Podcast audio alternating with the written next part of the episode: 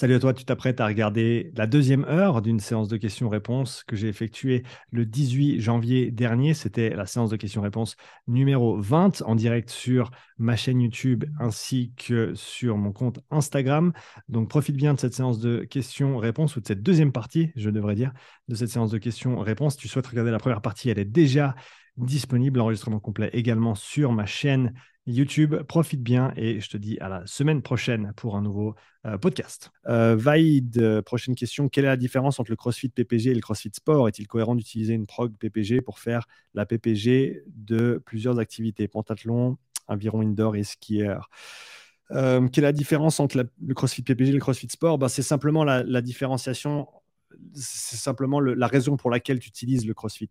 Est-ce que tu utilises l'approche et la méthodologie de CrossFit en complément à d'autres activités Auquel cas, du coup, ce serait plutôt de la PPG.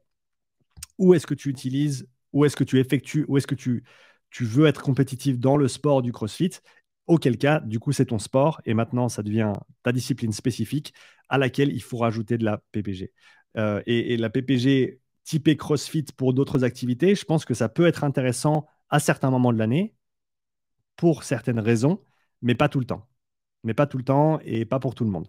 Donc, parce que, parce que dans CrossFit, il y a certains mouvements que tu vas retrouver très très souvent, euh, des prérequis au niveau articulaire qui ne sont pas nécessairement euh, acquis par tous. Et, donc de dire euh, oui, oui, va faire, de la, va faire de la PPG en CrossFit. Après, et après, il y a une autre, un autre astérisque que je dois ajouter, qui est le gros astérisque, c'est qu'il y a autant de manières d'appliquer la méthodologie de CrossFit qu'il y a de coachs de CrossFit. Et donc, CrossFit 1, CrossFit 2, CrossFit 3 et CrossFit 4 ne sont pas égaux, ne sont pas les mêmes, pour la simple et bonne raison que c'est une philosophie qui peut être appliquée de plein de manières différentes. Euh, mais donc, je te dirais de manière générale, oui, tu peux utiliser le CrossFit en PPG si c'est fait intelligemment et au bon moment de l'année pour complémenter tes autres disciplines sportives. Paul, quel test en natation préconiserais-tu à un triathlète pour ensuite travailler avec des zones d'intensité? On avait fait une, vidéo avec Andrew Sellers, qui est le cofondateur de VO2 Master et de Breathe Way Better, sur la chaîne YouTube de VO2 Master. Donc, va creuser, euh, cherche euh, Swimming et VO2 Master sur YouTube. Tu devrais tomber sur la vidéo. C'est Andrew et moi qui, parlons de ça et il détaille un test que tu peux effectuer en piscine pour déterminer des intensités de travail avec soit prise de lactate, soit prise de, VO2, ventilation, euh, et, ou simplement même de, RPE pour déterminer des intensités de travail. La natation, ce n'est pas une discipline dans laquelle je suis extrêmement bien calé, donc je ne veux pas te, dire de bêtises. Euh, donc je te, voilà, je te dirais d'aller écouter ce que dit Andrew, qui te donnera certainement certaines pistes de Réflexion, Eratum, une prog CrossFit pour faire la VPG. Ouais, je crois avoir répondu. Vaïd, un petit peu plus haut. Euh, penses-tu que le WOD Acid Bath est un bon test pour le lactate? 500 mètres ski, 500 mètres row, 1000 mètres bike erg le plus vite possible Et c'est ma dernière question. Merci pour tes réponses. Pas de souci, Jérémy. Merci pour, euh, euh, toutes tes questions. Ça fait plaisir de, de voir des gens qui participent au live. Le test Acid Bath est-il bon pour le lactate? Qu'est-ce que tu veux dire par bon pour le lactate? Est-ce que c'est bon pour développer euh, tes capacités glycolytiques? Hmm, C'est un test. Le, acid bath, c'est un test. Et c'est un test qui, euh, qui va durer à peu près 6 minutes. Donc, c'est pas loin du, du 6 minutes sur rameur, mais c'est modalité mixte. Donc, tu as autant une composante technique sur le ski erg et sur le, rameur qui sont testés dans cet acide bath. Autant, oui, bien sûr, tes capacités de tolérance à, l'acidose métabolique qui va être générée du coup par euh, l'accumulation de lactate, de, de, de, hum, phosphate inorganique et de, ions euh, d'hydrogène, H+. Euh, et, donc, oui, est-ce que ça va être un test de ça? Ça va plus être un test de résistance à ces, à ces facteurs-là qu'un test de, capacité ou de puissance glycolytique à proprement parler. À savoir, encore une fois, comme je l'ai dit plus tôt dans le, dans le live, hein, que ta filière glycolytique et ta filière oxydative sont intimement liées, que tous les produits dérivés de la filière glycolytique vont pouvoir être recyclés par ta filière oxydative, tant bien même que tu aies la capacité de le faire. Donc, c'est les deux, en fait. C'est un test intégré, c'est pas l'un ou l'autre c'est l'un ou l'autre. Enfin, c'est l'un et l'autre, pardon. Ça teste les deux. Parce que ce que tu produis avec ta haute intensité, tu le recycles avec tes structures de fibres de type 1, etc. Donc, c'est autant un test de l'un que de l'autre, je dirais. C'est un bon test pour l'équilibre des deux. Si tu n'es pas très bon dans ce test, soit tu es très déficient en puissance, soit tu es très déficient en endurance, et il y, a du travail à faire. Deux pinces. À l'inverse, je mange pas de viande, des œufs de temps en temps, plus dans les pâtisseries, beaucoup de fruits en début de repas, un kilo net par jour minimum. Qu'en penses-tu? Euh, Peu ou pas de légumes, car cuit reste pas grand-chose. Si ça fonctionne bien pour toi, que tu es en bonne santé et que tes performances sont au top, bah, je te dirais que c'est top pour toi. la nutrition, c'est plus le domaine de ma femme que le mien. Et c'est aussi quelque chose qui est extrêmement individuel. Donc, euh, je suis toujours réticent à donner, mon retour sur une, situation euh, X, donc une situation euh, précise ou pour une personne, simplement parce que je ne te connais pas et ce serait faux pour moi de te dire il faut que tu manges ci, il faut que tu manges ça. Ce, que je, que dont je m'assurais, c'est que tu as un apport protéiné ou un apport en protéines suffisant sur la journée, entre 1,6 et 2,6 grammes par kilo de poids de corps si tu ne, manges pas de, protéines animales ou que tu manges que des œufs de temps en temps, je te dirais, est-ce que tu combines bien tes sources de protéines végétales pour avoir un panel euh, d'acides aminés complet? Euh, est-ce que tu fais bien, est-ce que tu fais en sorte d'être euh, à jour sur ta, complémentation, si nécessaire, en, vitamines, notamment B12, parce que ça, semble être une carence assez commune pour les gens qui ne mangent pas beaucoup de, viande euh, animale ou de produits animaliers. Euh, voilà, donc je, réfléchirai un peu à, tous ces, à toutes ces questions-là, mais voilà, je ne te donne pas une réponse directe, simplement parce que ce serait, ce serait pas correct pour moi de le faire en ayant si peu de contexte, en ne te connaissant pas. Encore une fois, si ça fonctionne bien pour toi, si ça fonctionne bien pour toi, c'est le principal. Euh, Christophe, ce format est génial. Tu percutes au pied levé sur chaque question. Vraiment instructif. Merci. Ben, écoute, c'est cool d'avoir un retour positif. Merci à, vous de participer. On est plus de 30 sur le live ici sur Insta. On est encore une dizaine sur Instagram. Donc, ça fait, plaisir de voir les gens après plus d'une heure de live qui sont encore là. N'hésitez pas à me poser vos questions, hein, profitez. Pour l'instant, je n'ai pas répondu à beaucoup de questions de ma liste, malheureusement. Euh, donc, c'est toujours mieux de venir poser tes questions en live si tu, si tu souhaites avoir une réponse euh, tout de suite. En tout cas, c'est super cool d'échanger avec vous tous. Deux pinces, oui, merci pour ton boulot, un modèle pour moi. Adepte de course à pied, j'apprends beaucoup sur ma discipline avec toi. Merci encore. Écoute, c'est un grand plaisir. On a ensuite euh, DX56 bis c'est comme un code secret, un tips pour trouver ses premiers clients pour du profilage physiologique. Euh, mon tips pour tes premiers clients, peu importe ce que tu fais, c'est toujours le même, va bosser gratuitement. Va faire des tests, va offrir des tests, donne-toi de la visibilité avec ce que tu fais, fais du super boulot, collecte des, témoignages, des retours positifs, et c'est ça qui va ensuite te donner l'opportunité de faire des tests euh, payants. Alors, tu peux ne pas suivre ce que je te dis là et, essayer d'avoir tes premiers clients payants tout de suite. Mais de par mon expérience, et en tout cas, c'est la manière dont moi j'ai toujours opéré et je continuerai d'opérer simplement parce que ça fonctionne pour moi, l'investissement de temps que je vais mettre dans les premiers tests, si on prend ce contexte-là, c'est ce qui va me donner ensuite le, levier, le bras de levier pour euh, avoir des, clients payants à ce niveau-là et aussi les connaissances et les compétences pour le faire bien. Parce que, autant dire que les premiers tests que j'ai faits, euh, par rapport à ce que je fais maintenant et ce que je sais maintenant, bah, j'avais aucune idée en fait. Euh, alors oui, j'avais une base, mais par rapport à ce que je sais maintenant, j'avais aucune idée. Et ce qui m'a permis d'avoir les connaissances que j'ai maintenant, c'est les centaines de tests que j'ai effectués entre les deux. Et il y a une partie de ces tests, surtout au début de ma pratique là-dedans, qui n'étaient pas nécessairement rémunérés ou alors qui étaient euh, hautement, avec des, des rabais conséquents qui m'ont permis du coup de faire ces tests parce que sinon j'aurais pas eu l'opportunité de les faire, qui m'ont permis de gagner en expérience, qui m'ont permis de gagner en visibilité et en compétences et de continuer à le faire par la suite. Donc voilà, chaque fois que tu vas me demander comment je trouve mes premiers clients en X, Y, Z, que ce soit pour du coaching privé, du coaching de groupe, euh, du profilage physiologique ou même d'autres euh, corps de métier, moi j'ai qu'une seule manière d'opérer et c'est celle-ci, c'est investir mon temps pour développer mes compétences, mes connaissances et ma visibilité dans, un certain axe de travail et pour ensuite pouvoir euh, utiliser tout ça à, mon avantage euh, quand, quand, je veux que les gens me payent pour ce genre de travail. Euh, J. Mafuta sur Instagram. Hello, comment réduire la douleur d'un œdème de tubérosité ischiatique pour un joueur de foot? Pareil qu'avant, je suis pas calé en, en patho et c'est de, loin pas mon créneau. Donc, euh, va parler à, Training Therapy, va parler à Kevin, K Swiss Fit. Euh, eux, ils pourront te donner des réponses. Malheureusement, moi, j'ai pas les réponses sur ces questions-là.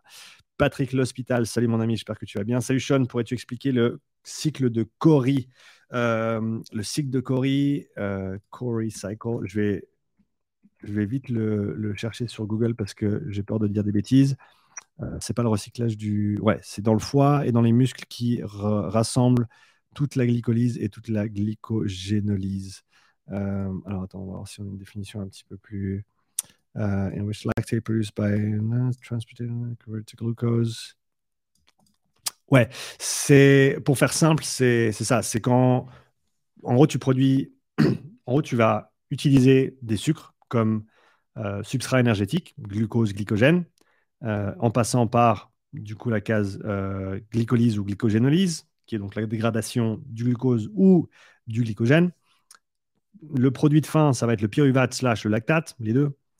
Euh, et tu vas jusqu'à un certain point pouvoir recycler ces produits dans tes mitochondries. Mais une fois que tu dépasses tes capacités maximales de recyclage des produits dérivés de la glycolyse, tu vas commencer à on va dire, passer le bâton ou passer le témoin au corps pour qu'il puisse t'aider à recycler ces produits métaboliques qui s'accumulent du coup euh, là, où, là où ils sont produits dans la cellule musculaire. Et euh, une des choses qui se passe, c'est quand tu commences à faire passer un, surplus de lactate dans le sang, ça va, euh, entre autres, retourner vers le foie. Le foie qui, lui, va pouvoir recycler ce lactate en glucose qui va ensuite être recirculé, soit pour être réutilisé, soit pour être restocké sous forme de glycogène dans ton foie et dans tes muscles. En tout cas, c'est la manière dont je le comprends. Euh, j'espère que j'aurais pu répondre à ta question sur le cycle de Cori. Bon, Julien, bonjour. Une question un peu hors sujet. Penses-tu qu'un test VMA de 6 minutes en course à pied sous ou surestime la VMA de l'athlète? Ah, Pour ceux qui me connaissent un petit peu, vous savez que j'aime bien les questions de VMA. Pour répondre à ta question correctement, Julien, on a besoin d'avoir une définition commune de la VMA. Et euh, malheureusement, il n'en existe pas une, à mon sens, qui soit cohérente. Ce que je veux dire par là, c'est qu'une VMA en général, c'est déjà, ça veut dire quoi? Ça veut dire vitesse maximale aérobie. Donc déjà, ça veut rien dire. Ça veut rien dire. Simplement parce que ta VO2 max, ta consommation maximale d'oxygène, tu vas l'atteindre dans le domaine sévère, donc en dessus du deuxième seuil, peu importe ce qui se passe. C'est qu'une histoire de temps. Si tu es, disons, 1 km/h en course à pied, vu qu'on parle en course à pied, si tu es 1 km/h en dessus de ta vitesse critique, ou ton deuxième seuil en, course à pied, donc tu es dans le domaine sévère, bah, ça va bien sûr te prendre plus de temps pour atteindre ta VO2 max ou ta VO2 pic que si tu te trouves 5 km/h en dessus de ton deuxième seuil. Donc disons que tu as un deuxième seuil à 13 km/h, voilà, pour euh, un coureur amateur, on va dire. Tu as un deuxième seuil à 13 km/h. Si tu te mets à 14, à un moment donné, tu vas exploser. Et donc, tu vas, entre guillemets, être AVMA parce que tu seras à VO2 max en termes de consommation d'oxygène et tu vas devoir arrêter ton effort peu après. Si tu es à 18 km/h, tu vas également atteindre ta VO2 max ou ta VO2 pic, mais ce n'est pas du tout la même vitesse. Et ça va te prendre beaucoup moins de temps, bien sûr, que quand tu es en bas de ton domaine sévère. Donc, le souci de la VMA, c'est un souci de définition. Est-ce que la VMA, c'est ta vitesse sur 6 minutes?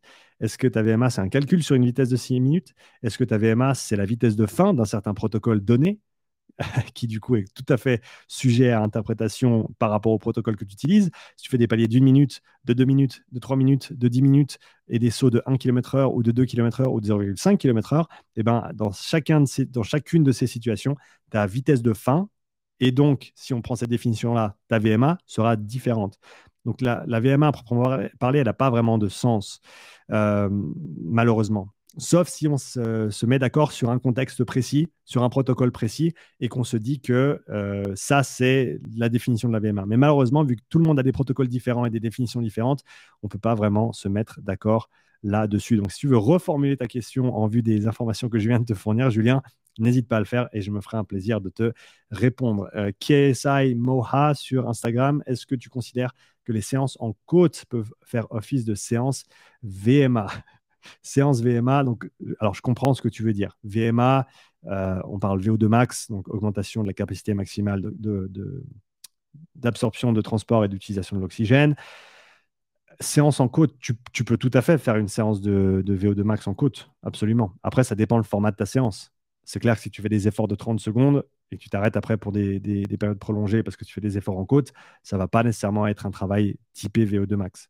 Euh, et ça ne veut pas dire que ça ne peut pas améliorer ces qualités-là, mais ce n'est pas nécessairement un, travail qui est focalisé sur cette intensité-là ou sur cette réponse physiologique-là. Euh, j'espère que, ça, a du sens ce que je dis là. Euh, on enchaîne Nico sur YouTube. Salut Sean, désolé de je prends le live en cours de route. Ben écoute, tu fais bien et l'enregistrement sort à dispo bien sûr. Julien qui nous euh, rejoint sur le live sur Instagram. J'espère que tu vas bien, Ju. Euh, Julien, d'ailleurs, félicitations en live, en direct à l'équipe euh, suisse CLGP qui a fait première et deuxième, qui a gagné une course et qui a fait deuxième sur une course à Singapour le week-end dernier. Première victoire sur une course pour l'équipe de CLGP suisse. J'ai la chance de bosser avec Julien et avec Jérémy, deux des grinders de l'équipe. Pour faire simple, c'est des gars qui poussent plus de watts avec leurs bras que la plupart d'entre nous avec nos jambes. Donc voilà, un grand bravo à l'équipe euh, CGP Suisse. Allez, si vous ne suivez pas cette catégorie de, de voile, c'est des bateaux volants. C'est vraiment cool. C'est un, peu un peu la Formule 1 du, bateau. Et euh, c'est vraiment cool à regarder. Donc n'hésitez pas à aller suivre CLGP euh, Suisse sur Instagram. Regardez un peu leurs vidéos. C'est vraiment cool ce qu'ils font. Euh, ben, Julien, c'est tout toi qui le fais le boulot. Moi, je te dis juste quoi faire. Il semblerait que pour l'instant, ça fonctionne. On continue comme ça. Nico, salut Sean. Désolé de prendre le live en cours de route. Question sur les interférences. Que penses-tu d'une séance force slash puissance, squat par exemple, suivie d'une séance de zone 3 sur rameur Tu peux, tu peux. J'ai parlé des, interférences tout à l'heure, j'en ai parlé pas mal dans les, dans les mois derniers sur, sur plusieurs vidéos. Je pense que les interférences, il ne faut pas trop s'en soucier, simplement parce qu'à un moment donné, il faut s'entraîner. À un moment donné, il y a du travail à faire et on ne peut pas juste se dire Ouais, mais là, ça va avoir un impact négatif là, et du coup, je ne peux pas faire ça avec ça, du coup, qu'est-ce que je fais? Fais le travail, fais le travail qui est nécessaire et ensuite, bien sûr, organise ce travail de manière cohérente dans la semaine pour optimiser ta récupération et ta fraîcheur sur les séances clés. Ça, ce serait ma, ligne directrice, d'où l'entraînement assez euh, polarisé que j'aime bien mettre en place. Et par polarisé, je ne veux pas dire euh, polarisé de type euh, sport d'endurance, c'est-à-dire beaucoup de VO2 max et beaucoup de basse intensité et rien entre les deux. Ce que je veux dire par polarisé, c'est une, distribution d'intensité sur la semaine qui est polarisée à la Charlie Francis, c'est-à-dire que tu vas avoir des jours où on va vraiment envoyer du lourd et le reste des jours on va bien récupérer, faire du volume, voire même euh, avoir des, des récup euh, complètes. Et, j'aime bien ce mode de fonctionnement parce que ça te permet vraiment de, on va dire, mettre ton gros de l'effort, mettre ton gros de l'intensité et du volume sur certains jours clés et les autres jours pouvoir bien récupérer. Plutôt que d'essayer de tout faire tous les jours et au final être un petit peu fatigué tous les jours. Du coup, tu es à 80-85% tous les jours. Je préfère que tu sois à 100% deux jours de la semaine, voire trois jours de la semaine si tu as un bon volume d'entraînement et à 70%, euh, 60% les autres jours de la semaine pour bien récupérer. Parce qu'au final, le volume de travail, c'est ce qui va avoir l'effet général et les séances d'intensité, c'est ce qui va avoir le plus de stimulation, surtout si tu es en forme. Mais si tu es déjà fatigué de tes trois jours d'avant, une fois que tu arrives sur ta séance d'intensité, euh, tu ne seras pas aussi frais et du coup, les adaptations ne seront pas les mêmes et ne seront pas aussi bénéfiques. Donc, oui, tu peux tout à fait faire une séance de force suivie d'une séance de zone 3 sur rameur. Maintenant, est-ce que est tu as la possibilité de mieux organiser ces entraînements dans la semaine? Par exemple, de faire ton renfort le matin et de faire euh, ton, intensité métabolique l'après-midi, avec une bonne pause entre les deux, un bon repas pour être bien euh, plein au niveau de tes stocks de glycogène, qui vont du coup être mis, euh, mise, en, mise à rude épreuve, on va dire, sur ta, sur ta séance de, de tempo rameur. donc voilà, comment est-ce que tu peux organiser ta semaine et tes journées pour optimiser au maximum les adaptations dans les séances clés? C'est un petit peu le, nerf de la guerre, à mon avis. Et ça, ça, donnera pas mal de réponses euh, par rapport à ça. Euh, Patrick L'Hospital, merci. Ben, écoute, merci à toi pour ta question. Euh, donc, n'hésitez pas à enchaîner avec les, questions, que ce soit sur ici sur YouTube, sur Facebook, sur Twitter ou sur Instagram directement profitez de me poser des questions. On est à 1h20 de live. On va continuer encore euh, une bonne demi-heure.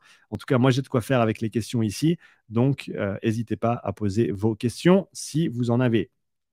J'enchaîne. Thibaut, dans la vidéo Le paradigme des filières énergétiques, vous présentez un tableau qui, récapitule comment entraîner la capacité anaérobie euh, lactique la puissance anaérobie lactique, la capacité anaérobie lactique et la puissance anaérobie lactique. Je, je, plisse un peu les yeux parce que c'est tout des abréviations CAL, PAL, CAA, PAA, mais je crois que j'ai compris ce qu'il voulait dire. Pour mon sport, j'ai besoin d'améliorer la puissance anaérobie lactique de mes épaules. D'après le tableau, je dois donc travailler avec une récupération active. J'ai donc effectué des évaluations frontales très légères en guise de repos, mais cependant, je n'ai pas l'impression que cela m'aide. Cela a même tendance à augmenter la congestion. Est-ce donc la bonne approche pour effectuer la récupération active? En somme, la récupération active doit-elle être faite sur le muscle que l'on désire travailler?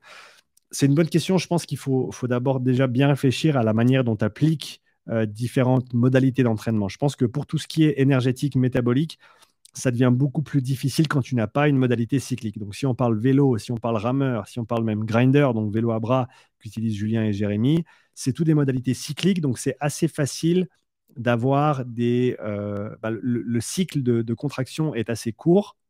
Et de ce fait, euh, tu as, ce phénomène contraction-relâchement des fibres musculaires en continu qui s'effectue, et donc un flux sanguin qui reste considérable durant toute l'activité, que ce soit à basse ou à haute, intensité. Bien sûr, à plus haute intensité, tu as des occlusions qui se créent, coupure du, flux sanguin, que ce soit au niveau veineux ou au niveau artériel avec certains effets bien sûr sur la récupération, mais à basse intensité, tu vas de toute façon être, euh, tu vas toute façon être tranquille là-dessus parce que tu as ces cycles de contraction et de relâchement au niveau, euh, au niveau des fibres, euh, chose que tu n'as pas sur des exercices de renfort classiques nécessairement. Donc, quand tu fais une élévation frontale avec des haltères, tout le, temps que tu passes en montée et en descente, tu es contracté.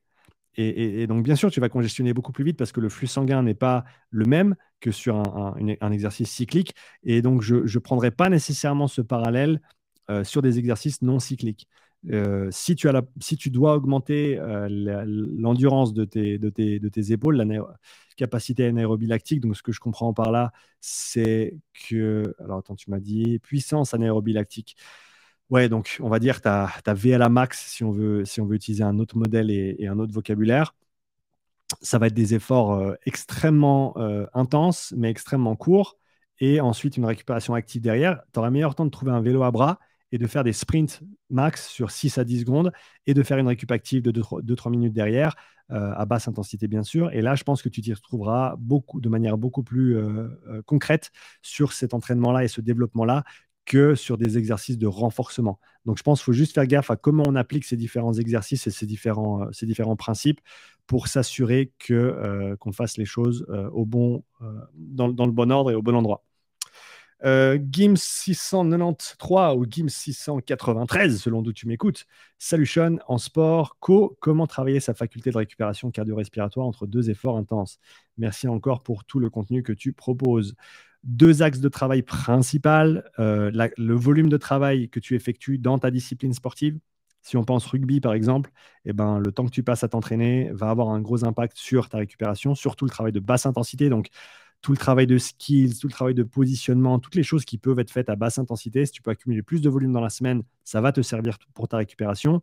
Tu peux également inclure du, travail euh, un petit peu plus dédié euh, de, basse intensité, que ce soit en course à pied sur des séances de type euh, tempo fractionné dont j'ai parlé pas mal il y a quelques années quand je bossais dans le rugby et qui est une modalité de conditionnement qui est extrêmement positive pour les sports co. Donc, je t'invite à aller voir mes vieilles vidéos sur ma chaîne YouTube. Tu cherches Tempo Rugby Upside Strength sur YouTube, tu trouveras. J'ai des présentations là-dessus. Donc, euh, voilà, n'hésite pas à aller les, visionner euh, et t'inspirer de tout ça. Tu peux également faire du travail de basse intensité sur vélo, par exemple ou en course à pied, même si voilà, à faire de la course à pied comme rugbyman, autant la faire avec un ballon dans les mains sur un terrain et bosser sur les fondamentaux, ou alors euh, la faire euh, à, des allures un peu plus importantes qui vont avoir du coup un meilleur transfert sur ta discipline sportive parce que la majorité, ben, toutes, les, toutes les actions euh, déterminantes en rugby se font à, haute vitesse. Pur et simple. Donc, tu as meilleur temps d'être très très bon là-dedans. donc, fais en sorte que ton entraînement reflète ça. Mais encore une fois, pour l'aspect récupération, course à basse intensité, les tempos euh, fractionnés type, euh, type que je mets en avant dans les présentations, et également du travail de basse intensité sur vélo qui va t'aider pour ta récup générale, même si c'est du vélo et que tu ne fais pas du vélo sur un terrain de rugby. Euh, si tu n'en fais jamais, ça va t'aider, c'est sûr et certain. donc voilà pour la réponse. Michael FLBA, salut, as-tu connaissance d'un test de VMA standardisé sur Ski Merci. Michael, tu arrives dix minutes trop tard, j'ai fait un petit, une petite tirade sur le, sujet de la VMA il y a, de ça 10-15 minutes. Donc, reviens en arrière dans le live. Je t'invite à réécouter ça. Tu peux le faire soit sur Insta ici, soit sur YouTube une fois que le, live sera publié. Euh, bien sûr, un test sur Skierg, je pense que ça dépend de ce que tu essaies de tester. Tu veux tester les capacités de sprint, ça va être sur du 500 mètres. Euh, ou alors sur un sprint très court avec pour des, watts max. Euh, mais voilà, un 500 mètres, c'est un bon test. Un 1000 mètres, c'est un bon test. Tous les deux des bons tests, je pense, pour des crossfitters. Le 2000 mètres, c'est vraiment un test un peu plus euh, axé endurance. qui, qui, va être très très dur sur le ski erg. Pour les crossfitters en général, je te dirais qu'un 500 ou un 1000 mètres, c'est un bon test, un bon point de départ pour voir où tu en es. après, il y a tout le paramètre technique du ski erg qu'il faut absolument aborder de, avant même de parler de, conditions physiques, qui à mon avis est, énorme. Il y a un potentiel de travail énorme là-dessus euh, pour la, grande majorité des, personnes. Euh, donc euh, voilà, je te dirais un test VMA standardisé, ben ouais, tu peux faire un 6 minutes, tu peux faire un, tu peux faire un 2000 mètres, tu peux faire un 1000 mètres.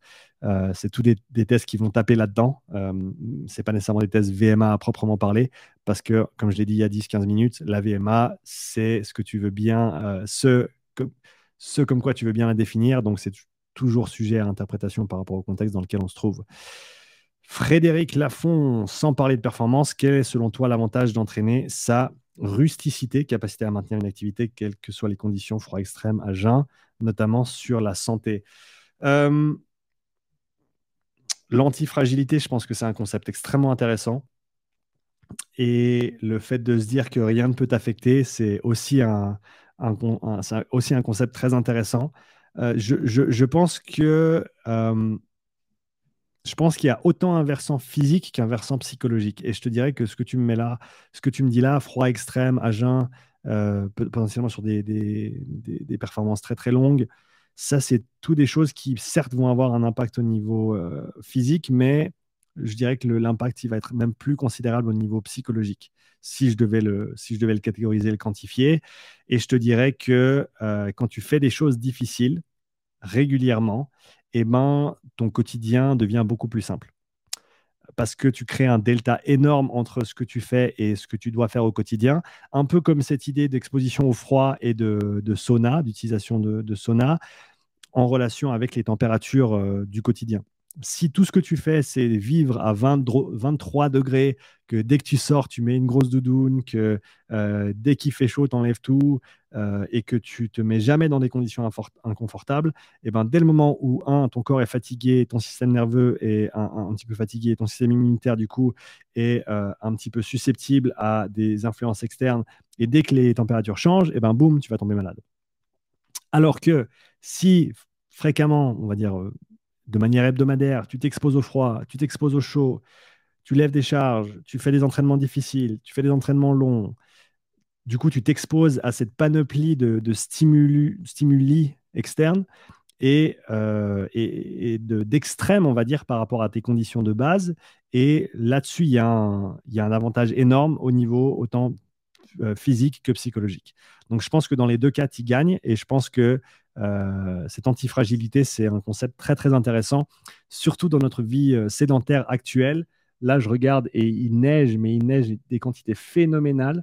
Euh, donc, je pense que je vais devoir aller marcher dans la neige tout à l'heure parce que ça fait longtemps que je ne l'ai pas fait et, c'est magnifique et ça va me faire du bien. Ça va être un petit challenge, mais ça va être chouette. mais ça vaut la peine. Donc, ouais, je pense que s'exposer au froid et à des conditions difficiles, c'est extrêmement bénéfique pour ta santé. Euh, j'espère que j'ai bien répondu à ta question. Et Fred qui me dit encore merci et désolé si c'est un peu hors sujet. Il n'y a, pas de sujet. Ça, je vous le répète hein, à, tous ceux et, celles qui nous regardent, il n'y a pas de sujet prédéfini pour, euh, pour ces questions et réponses. ce que je mets dans le titre, c'est simplement parce que ça, ça, fait partie des questions qu'on m'a posées euh, et que je vais essayer de répondre, auxquelles je vais essayer de répondre sur le jour. Mais ça ne veut pas dire que c'est les seuls sujets dont, dont, on peut parler. Le but de ces questions-réponses, c'est que moi, je, je, vais, répondre à toutes les questions de la communauté. Et donc, euh, peu importe tes questions, pose-moi tes questions. Si je ne sais pas y répondre, je te le dis. Comme je, l'ai mentionné avant avec la nutrition, ce n'est pas mon domaine. Donc, je te donne deux, trois éléments de réponse, mais je ne te réponds pas de manière concrète. Euh, mais voilà, profite de me poser des questions. Je suis là pour ça. On n'oublie pas de s'hydrater et on enchaîne. Paul, euh, je vais même pas essayer de prononcer ton, nom de famille parce que je vais certainement pas lui faire honneur. Paul, ton exercice préféré pour développer la résistance lactique en vélo? Merci pour ce que tu fais. Euh, tout le travail type tempo et seuil. Donc des, longs intervalles. Des longs intervalles. Alors, tu as, deux. Je pense que tu as, deux types d'entraînement qui vont être bénéfiques. Tu as les longs intervalles type tempo, donc du. Euh, bah là, en ce moment, Julien, il aime bien faire les 3 fois 20 minutes. Euh, c'est un entraînement que j'ai fait plusieurs fois ces dernières semaines aussi, que je vais potentiellement répéter aujourd'hui. Donc, commence avec 2 fois 10 minutes et augmente progressivement le nombre de répétitions et la durée de ces répétitions pour arriver sur un 3 fois 20 minutes, 2 fois 30 minutes, voire même plus. Euh, c'est des intensités qui vont être dures dans les jambes, mais qui vont euh, être assez tolérables au niveau respiratoire et cardiaque. Tu finis ta séance, tu ne devrais pas être en dessus de 7 sur 10. ok? Mais c'est le fait que tu aies passé une heure à. Bah, pour moi, c'est par exemple, je fais mes séances à 200, 215 watts. J'ai passé une heure au total à 215 watts. Donc ça pique dur dans les jambes, mais au final, c'est pas si dur que ça. Ce genre de séance est extrêmement bénéfique parce que c'est là où, pour faire simple, on va augmenter ta capacité à recycler le lactate. Donc, pour tout ce qui est des transporteurs de lactate, euh, MCT1 et MCT4, c'est des, choses qui vont être développées par ce genre, de travail et du coup, tu vas pouvoir tolérer beaucoup plus de travail euh, de type euh, lactique parce que tu as ces structures et, ces fonctions, cette infrastructure qui te permet de recycler tout ça. Il y a aussi les, sprints longs que je trouve assez positifs pour tout ça. Donc des, efforts de 1 à 1 minute 30 à des, intensités très soutenues qui du coup vont avoir euh, une génération d'acidité, d'acidose métabolique considérable et avec des, repos actifs de 4 à 5 minutes derrière qui te permettent de recycler tout ce que tu viens de produire euh, de manière active donc là aussi, je pense que c'est des, séances qui peuvent, être, bénéfiques. Donc euh, ces deux types de séances euh, seraient les, principales que je mettrais en avant là-dessus. Nico, merci pour la réponse. Bah, écoute, avec plaisir. Je t'avais envoyé une question par mail. L'avais-tu reçu sur un EMOM, wall cal rameur Les watts à appliquer aux rameurs en zone 3 sont-ils les mêmes que ceux du plan physio? J'ai vu ton email, je n'ai pas eu le temps d'y répondre encore. Beaucoup d'emails dans ma, dans ma boîte mail à l'heure actuelle. Vas-y au ressenti. Ne te soucie pas trop des watts parce que dès que tu commences à combiner ça avec d'autres modalités de travail, la distribution d'intensité que tu utiliserais sur une modalité unique et cyclique ne tient plus aussi bien la route. Donc, dès le moment où tu commences à mélanger des modalités de travail, je me baserai beaucoup plus sur le RPE qu'autre chose. Et donc, euh, voilà, ça devrait être du 6 à 7 sur 10 si, es en zone, tu veux être en zone 3. Ça devrait être dur dans les jambes, mais pas si dur que ça au niveau respiratoire et cardiaque. Euh, et c'est plus un facteur, euh, voilà, ça pique, ça fait mal, mais c'est pas si dur que ça. salut Sean, c'est quoi le lactate de Simon? Très très bonne question. Je vais faire, je pense que ma prochaine présentation sera sur le sujet du lactate. Qu'est-ce que le lactate? À quoi ça sert? Le lactate, c'est le produit de fin de la glycolyse. La glycolyse ou la glycogénolyse, c'est la dégradation des sucres et donc du, glucose ou du glycogène, respectivement. Euh, donc, tu casses ces molécules pour euh, en faire de, générer de l'ATP, donc la, monnaie énergétique du corps humain, l'ATP. Euh, via la glycolyse, tu vas en produire. Tu vas faire ça rapidement. Et le produit de fin, ce qui te reste après que tu aies cassé les sucres, c'est euh, ce lactate ou ce pyruvate qui est le, cousin rapproché ou le, frère euh, du lactate. Tu produis du pyruvate slash du lactate. Ce lactate qui a un rôle très très important, des rôles très très importants dans le corps. Les trois rôles principaux du lactate, c'est que un, c'est un tampon énergétique, donc entre la glycolyse et la filière oxydative, étant donné que le lactate peut être recyclé par tes mitochondries. Euh, soit directement, soit indirectement, selon si c'est du pyruvate ou du lactate. Et euh, ça, c'est le premier rôle. Le deuxième rôle, ça va être un, rôle de signalisation dans le corps humain.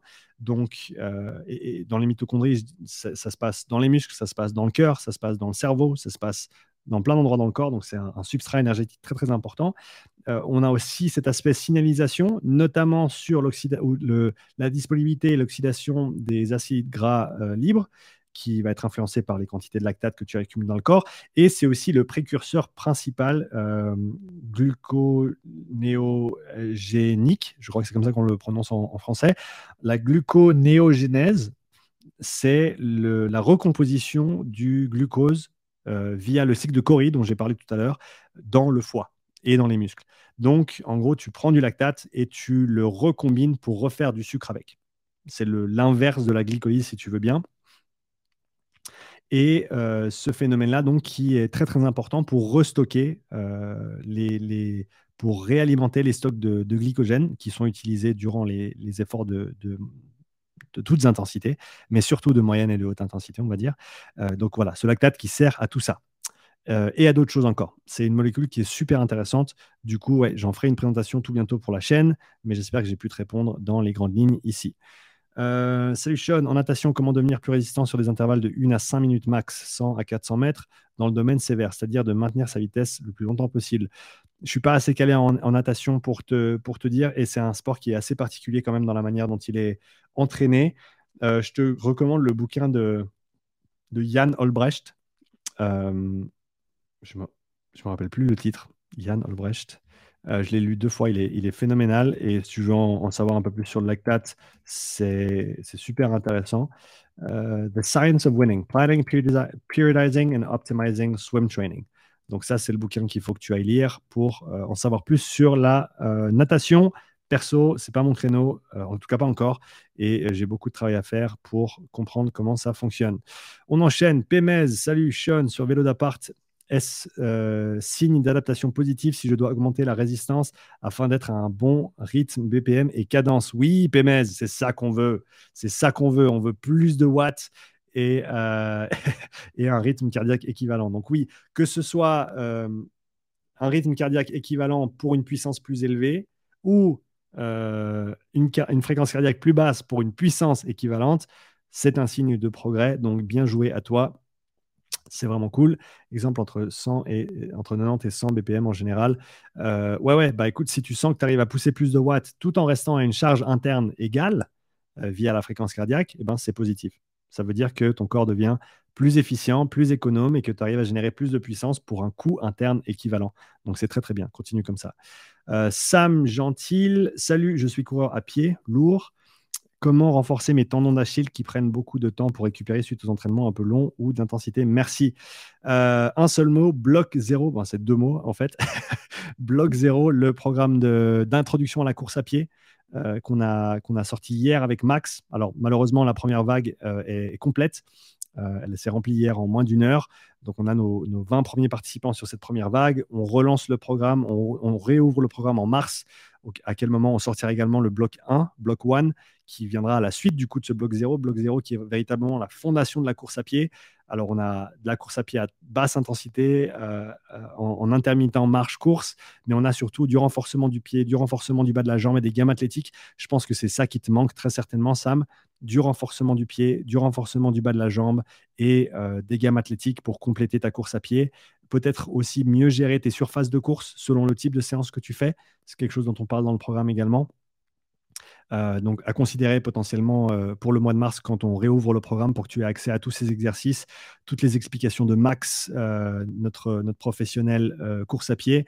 Et, voilà, donc en attendant, tu peux aller voir l'introduction et une ou deux vidéos qui sont en accès libre sur la plateforme, donc euh, Upside Strength Academy avec un y.com, et tu vas voir le programme Bloc 0 avec toutes les précisions que tu trouveras là-bas. J'espère avoir pu t'aider. Euh, Sam, encore, principe de progressivité, bien sûr, mais as-tu d'autres idées pour gagner du temps? Euh, Non, et je pense qu'il ne faut pas que tu essaies de gagner du temps. Il faut que tu essayes de faire les choses bien au niveau de ce renforcement et de, euh, et de, et de, voilà, de, de, remettre à niveau, on va dire, ton renforcement par rapport à l'intensité et au volume de course à pied que tu essaies d'effectuer. Ça, ce serait, le, ça, ce serait le, le, plus important à faire, à mon avis, et ne pas essayer de, de, gagner du temps. Alors oui, après, tu gagneras certainement du temps sur tes courses et sur tes efforts, parce que tu iras plus vite, parce que tu pourras tolérer plus de volume et d'intensité, mais dans un premier temps, il faut faire le travail.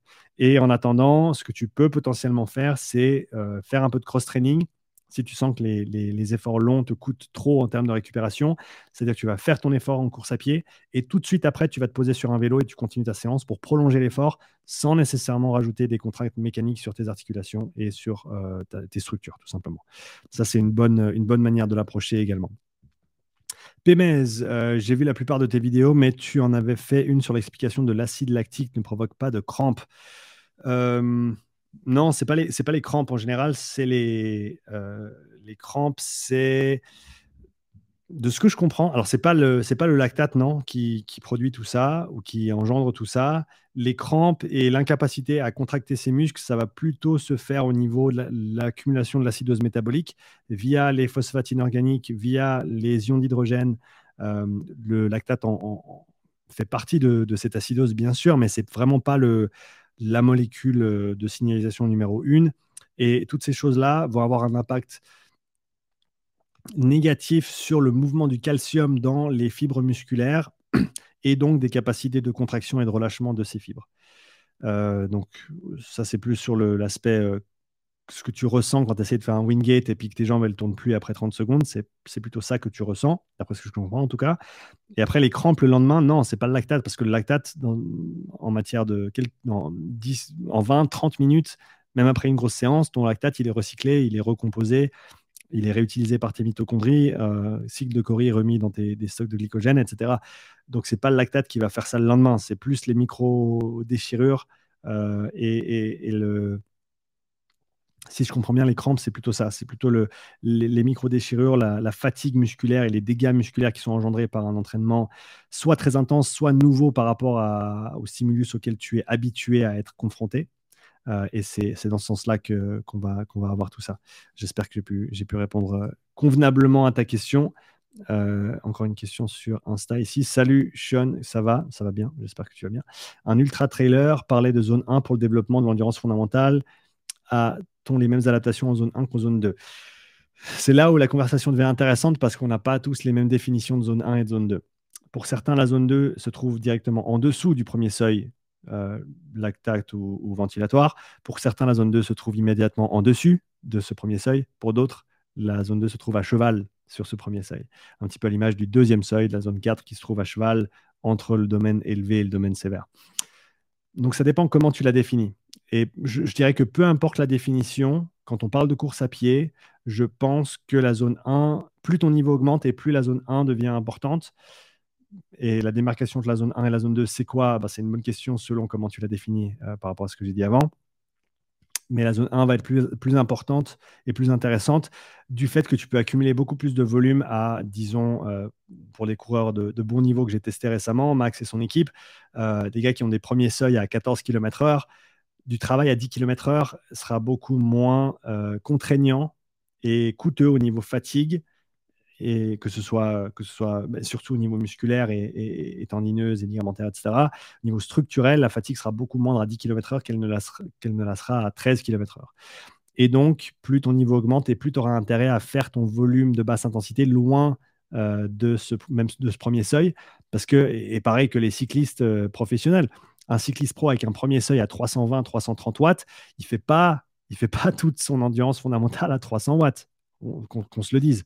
Ils sont à 220, 240, 260, mais ils restent assez loin de ce premier seuil parce que ça leur coûte tellement en fait d'être proche de ce premier seuil. Parce que malgré le fait qu'ils soient 1 millimol de lactate à 320 watts, ça reste 320 watts. Et 320 watts, c'est pas gratuit comme travail, au niveau calorique, au niveau énergétique, au niveau nerveux. Euh, donc, il faut prendre ça en considération. Donc, je dirais, plus ton niveau augmente, et plus le volume d'entraînement que tu effectues par semaine est conséquent, et plus l'intensité relative va être basse. Je pense que c'est une manière de voir les choses. Et, donc, je ne mettrai pas en opposition zone 1 et zone 2, selon qui en parle et comment, parce que selon la définition, on parle de la même chose. Euh, mais oui, il y a une démarcation, à mon avis, importante à faire, euh, surtout une fois que ton niveau euh, atteint des. surtout une fois que tu atteins un certain niveau, il faut commencer à, à, faire la différence entre ces séances qui sont proches ou sur le premier seuil, voire même juste en dessus, et les séances qui sont très très loin de ce premier seuil, où tu peux vraiment accumuler du volume de manière, entre guillemets, gratuite. Voilà. J'espère que j'ai bien répondu à ta question. Euh, tac, tac, ça j'ai répondu. Laurent. Laurent Lambert, salut Sean. Comment planifies-tu les séances de musculation force max dans l'entraînement des sports d'endurance par rapport aux séances du sport concerné? En général, alors ça va dépendre des besoins de tout, un chacun. Certaines personnes vont avoir besoin de plus de renforcement musculaire que d'autres. La force max pour des sports d'endurance classiques tels que le cyclisme et autres va en général se faire plutôt sur l'intersaison euh, ou la pré-saison, là où tu as peu de, contraintes de compétition, là où tu n'as pas nécessairement énormément de travail de haute intensité euh, dans ton sport et donc tu as plus de ressources pour euh, alimenter ce, développement structurel et de, potentiellement de masse musculaire si besoin est. Donc, euh, je planifierai ces séances-là à des périodes où il y a moins de compétition. À hauteur de deux séances par semaine, ça me paraît bien pour du développement. Quelqu'un qui a beaucoup de déficits, peut-être trois entraînements semaine de temps en temps. En saison, une séance semaine pour euh, du maintien simplement de, force voire une fois toutes les deux semaines si tu as des, périodes de, très très intenses et très très chargées au niveau compétitif. Et ensuite, je le ferai euh, idéalement pas tout de suite avant ou après une séance de vélo, idéalement pas tout de suite avant ou après une grosse séance de vélo. Donc, si tu peux favoriser ce travail, surtout si tu en as besoin, donc le faire quand tu es frais. Par exemple, te dire que tu fais euh, de la basse intensité le lundi, tu fais du renfort lourd le mardi matin et euh, peut-être un peu de, volume le mardi après-midi, et que le mercredi, ensuite, tu te mets une séance d'intensité dans les dents, jeudi repos, tu peux recommencer un bloc de trois jours euh, assez similaire. Ou un, vendredi, samedi avec euh, un refo le vendredi matin, comme ça t'es frais, du volume l'après-midi et ensuite une autre séance d'intensité, même si ça me paraît être quand même beaucoup d'intensité pour une hors-saison. voilà, quoi qu'il arrive, évite de le mettre tout de suite avec une séance d'endurance si tu peux. Si tu n'as pas le choix, fais ton renfort d'abord, ton intensité derrière, comme ça le travail est fait de manière prioritaire et, réfléchis bien à, être frais pour ces séances de renfort, euh, surtout quand tu es loin des compétitions, pour les prioriser. Et une fois que euh, tu es plutôt en période compétitive, tu peux les mettre au second plan, prioriser tes entraînements de haute intensité, prioriser tes, événements compétitifs et euh, mettre ton renforcement un petit peu plus loin, on va dire, de ton état de fraîcheur pour cet effort de maintien. Euh, on enchaîne, on a encore quelques minutes sur le live, les amis. Donc, on continue. Maureen, hello pour de la zone 2 sur Bikerg. Tu dis devoir être entre 75 et 90 ou 75 et 90 RPM, selon où tu m'écoutes. Mais si cela nous fait dépasser notre zone en termes de FC et de puissance, que faire? Merci d'avance, tes podcasts sont top. Même considération qu'en début de live, quand j'ai parlé de cette importance de, régler le damper sur le bike erg de manière indépendante par rapport au watt et au euh, pardon, de manière dépendante euh, au watt et à la cadence. Donc, si tu fais ton 80 RPM pour faire simple et que tu es trop haut, c'est simplement que ton damper est trop haut. Il faut que tu baisses ton damper.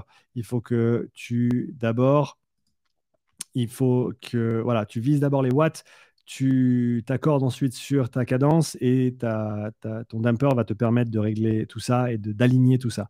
Parce que c'est vrai que si je suis à 80 tours minute à 250 watts ou 80 tours minute à 120 watts, eh ben, ce n'est pas la même résistance qui est nécessaire pour atteindre ces, euh, ces performances. Donc, il faut que tu ajustes ta résistance pour euh, avoir dans un premier temps tes watts et dans un deuxième temps la cadence voulue. Euh, Sam qui nous dit marcher, c'est zone 1 ou zone 0. Exactement.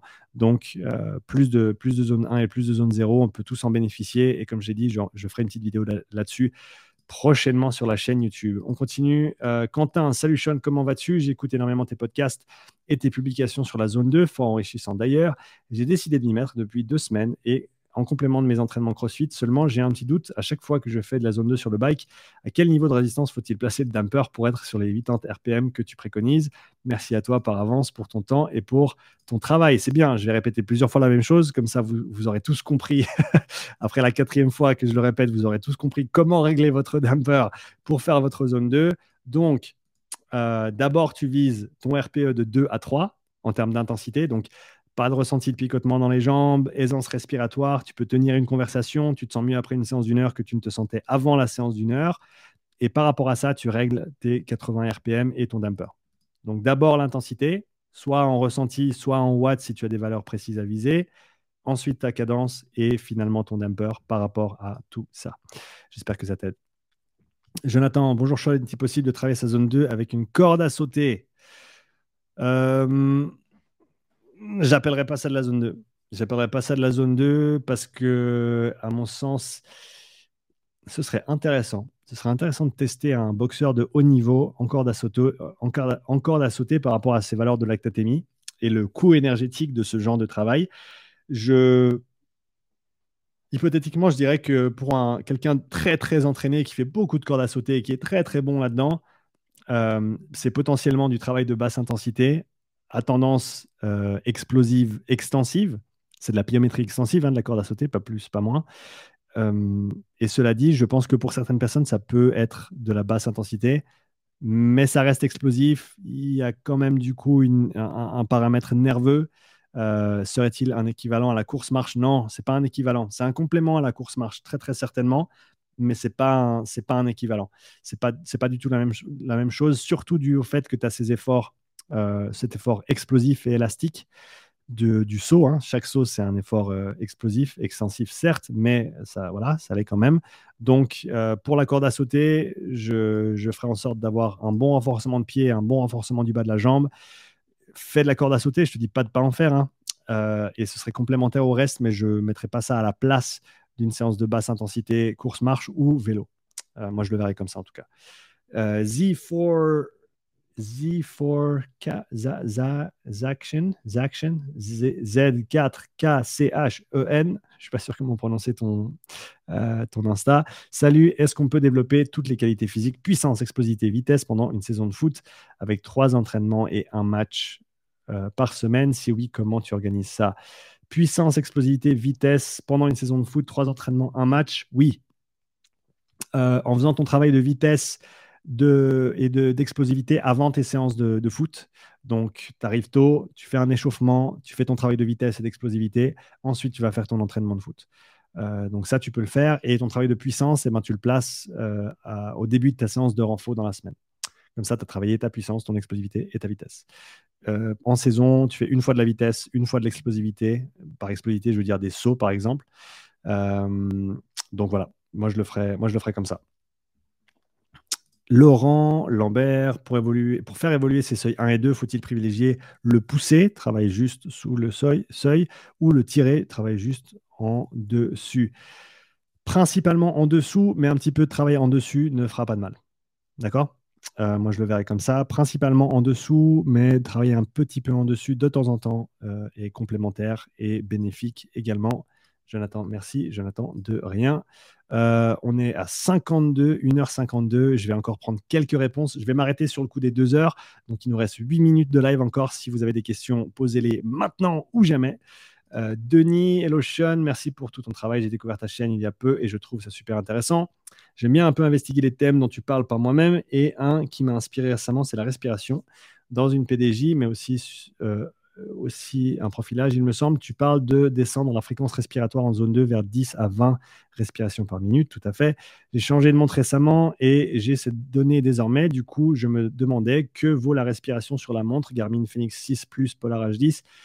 C'est ce que tu utilises pour cette info ou il y a quelque chose de plus fiable? Je cours principalement et j'ai vu que même pendant mes footings, en considérant que ma zone 2 soit bonne, je suis plutôt vers 30. Donc, savoir si c'est pertinent de vouloir améliorer ça.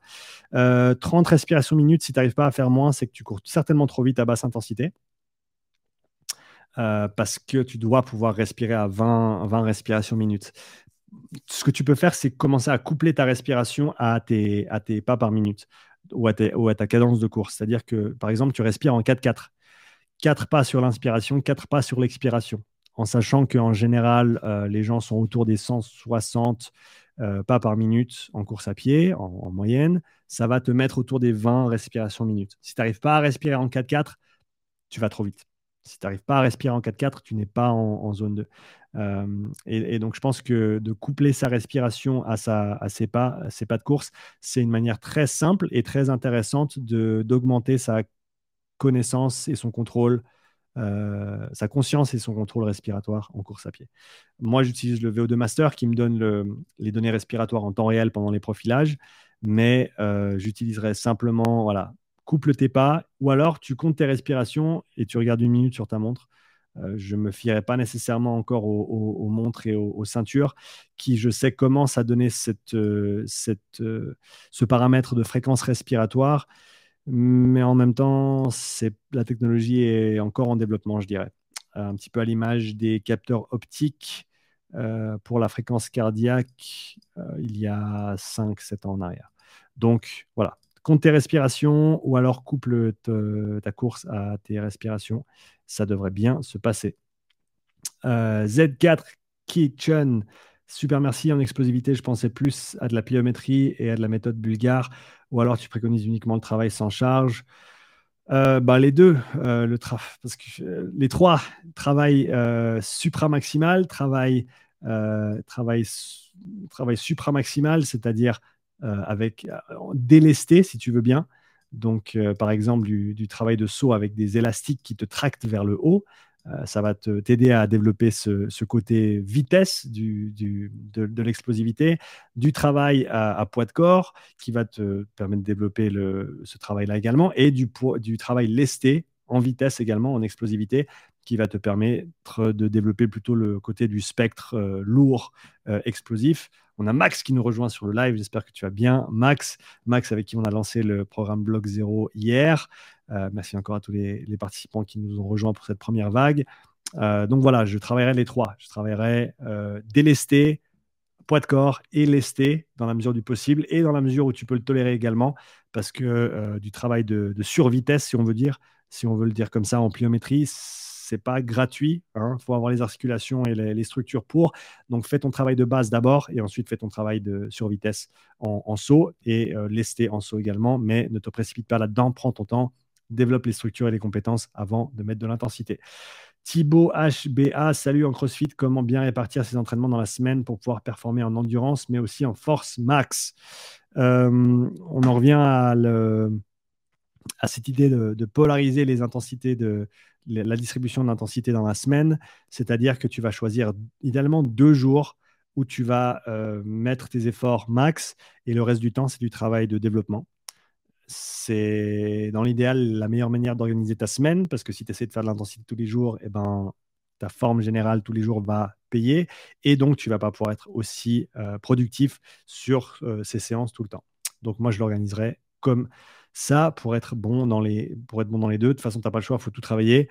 Après, il faut juste bien répartir tes intensités selon tes besoins et selon la période de l'année aussi, en sachant que tu ne vas pas travailler pareil tout au long de l'année. Si tu es un compétiteur en CrossFit et que tes entraînements de septembre, de décembre, de mars, de janvier et de juillet se ressemblent tous en termes de distribution de la semaine, tu raté le bateau, tu es un compétiteur dans un sport, il faut périodiser ta planification pour optimiser ton pic de forme pour certains moments de l'année, notamment les compétitions dans lesquelles tu souhaites performer.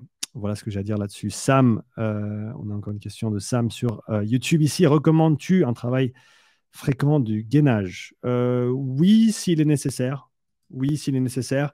Mais de manière générale, je dirais oui. Après, le, gainage se fait de plein de manières différentes, euh, en isométrie, que ce soit sur des planches ou autres, en, dynamique, sur d'autres exercices. J'aime beaucoup tout ce qui est lancer de balles, lancer de balles euh, de manière très explosive pour tout ce qui est travail de, travail de la sangle abdominale de manière euh, explosive qui a un très bon transfert sur notamment tout ce qui est sprint, tout ce qui est course, tout ce qui est fort très explosif, des mouvements popularisés par les sprinters, par Charlie Francis notamment, euh, avec toutes ces variations de, de, lancer de balles, avec des circuits, euh, des circuits à plus basse intensité pour beaucoup de répétitions comme conditionnement physique général, des séances vraiment focalisées sur l'explosivité et la, vitesse maximale que tu peux générer via des lancers de balles, euh, modérément lestées, hein, on parle de 2 à 4 kg en général pour des, des petites balles lestées que tu lances très très vite et très très fort contre un mur par exemple, de les lancer contre, contre des gens c'est du travail très très bénéfique au niveau de la, sangle abdominale. Donc oui, isométrie, euh, mais aussi en dynamique, euh, que ce soit sur le plan sagittal, frontal ou transverse. Donc gainage devant, gainage côté, presse paloff, euh, anti-rotation, rotation, toutes ces choses-là sont. Il faut, l'aborder sur les trois plans de mouvement et autant en, isométrique qu'en dynamique. Je pense que c'est la meilleure manière de les, enfin, c'est la meilleure manière d'organiser sa réflexion sur le travail de, la sangle abdominale. Euh, dit qui nous dit bonjour, bonsoir, merci pour les vidéos et euh, Bulle que tu partages avec grand plaisir. Pémez, on a une question, on est à 1h59, donc je vais bientôt arriver à la fin du live, les amis. Euh, question sur les périodes de travail en endurance et périodes sur la puissance. Travailler les deux en même temps, enfin dans la même période, euh, va faire progresser, mais de manière plus lente sur les deux, endurance et puissance. ça, ça dépend à quel niveau tu te trouves. Je pense que plus ton niveau est bas et plus tu peux travailler des choses entre guillemets contradictoires en même temps et quand même avoir de très très bons progrès. Euh, l'image parfaite en étant, étant le CrossFit, euh, avec des débutants qui peuvent vraiment tout augmenter en même temps avec un entraînement euh, de type voilà, méthode CrossFit. Donc, je pense que, voilà, de manière générale, pour raisonner là-dessus, plus ton euh, niveau est bas, plus tu vas pouvoir travailler de qualité euh, opposée ou, différente en même temps, sans nécessairement avoir un impact négatif sur le développement général des, performances et des qualités. Plus tu montes, plus ton niveau est haut, et plus il faut commencer à séparer, à périodiser ces différents paramètres pour t'améliorer. On a Ouais, donc MS, ce que tu disais, voit plutôt, voit plutôt que d'avoir des périodes bien distinctes. Ouais, je pense que j'ai répondu. Il euh, faut faire un petit peu des deux. On a Luc qui nous a rejoint sur le, live sur Instagram. Euh, pour ceux qui, m'écoutent là et qui sont dans les parages, je vous rappelle que le 18 février prochain, je serai à CrossFit Grillen chez Luc et Isa à Colmar en Alsace pour un, séminaire. Donc, euh, il reste encore des places. N'hésite pas à aller t'inscrire pour ce séminaire qui va traiter de l'oxygène, du rôle de l'oxygène dans la performance sportive et de la physiologie du conditionnement sur, euh, sur une journée. Donc, viens me rejoindre pour ce séminaire qui se déroulera le 18 février prochain euh, chez Luc et Isa à CrossFit Grillen à Colmar en Alsace. Euh, donc, voilà pour la petite note. 2h01, les amis. Je crois qu'on va conclure ce live. On a fait du bon boulot. Je suis content d'avoir pu euh, passer un petit peu de temps avec vous tous. Je n'ai pas répondu à toutes les questions que j'avais en réserve, donc il faudra que je refasse un live prochainement pour y répondre. Mais en tout cas, vous avez tous toutes et tous répondu présents aujourd'hui avec énormément de questions auxquelles j'ai répondu en direct. Donc ça, j'en suis euh, extrêmement euh, content et satisfait. salut Sean, c'est quand les dates à Francton? À Francton, on est à Francton, Francton. CrossFit Francton, c'est. Ah, j'ai un blanc. C'est en mai, c'est le deuxième week-end de mai, si je ne me trompe pas. Allons voir dans le calendrier. Ouais, c'est là. CrossFit Francton à Bordeaux le 13. C'est le 13 mai prochain. 13 mai euh, à Bordeaux, 20 mai à Montpellier chez CrossFit Clapier. Donc, si vous êtes plutôt dans le sud-ouest, n'hésitez pas à venir me rejoindre pour, euh, pour ceci. Esteban, salut, le code promo ne marche pas. Euh, c'est pour le, le Breathway, c'est ça? Upside 2023. Il me semblait qu'il fonctionnait. Je vais, aller, je vais aller checker ça et je reviens vers toi, Esteban. Euh, merci pour la petite note. Alain qui nous dit merci pour le live. Ben, écoute, Alain, merci de nous avoir rejoint. Donc, Ben, ouais, c'est le, le, 13, le 13 mai à CrossFit Francton à Bordeaux qu'on se retrouvera. Il reste encore des places, donc n'hésite pas à aller t'inscrire. Euh, ok, Esteban, je reviens vers toi pour le Breathway Better, pour le code promo. Euh, merci à tous, merci à toutes et à tous d'avoir rejoint ce live. C'était vraiment un plaisir de passer ces deux heures avec vous. Euh, épisode bien sûr disponible sur la chaîne YouTube en rediffusion, sera bientôt sur la chaîne podcast également, peut-être même en deux parties, euh, peut-être même en deux parties vu qu'on a vu qu'on a une, on a deux heures euh, de, de, questions et réponses. Euh, donc voilà, merci d'avoir participé. J'espère vous revoir au prochain live. Et puis entre temps, posez-moi vos questions via le formulaire dans le, ma bio sur Instagram ou alors dans le lien via, le, via la description de cette vidéo sur YouTube, si c'est là-bas que tu me suis et que tu me regardes, à savoir que, bien sûr, je réponds plutôt aux questions qu'on me pose en direct que celles de la liste, simplement parce que j'ai pas eu le temps de, répondre à toutes ces questions. Donc, si tu veux que ta, question soit, euh, soit adressée, viens participer au live et viens poser ta question en direct. Il y aura plus de chances. Comme ça, bonjour, comment on fait pour afficher les watts sur un concept 2 euh, Tu cliques sur le bouton unité jusqu'à ce que tu aies les watts qui apparaissent. Voilà, Steve, euh, la dernière question à laquelle je réponds aujourd'hui. En tout cas, merci à toutes et à tous d'avoir participé. C'était vraiment un énorme plaisir. Et puis, je vous dis du coup à bientôt pour le prochain euh, live, pour la prochaine séance de questions-réponses. Belle journée à vous. Profitez bien de la neige et à tout bientôt. Ciao.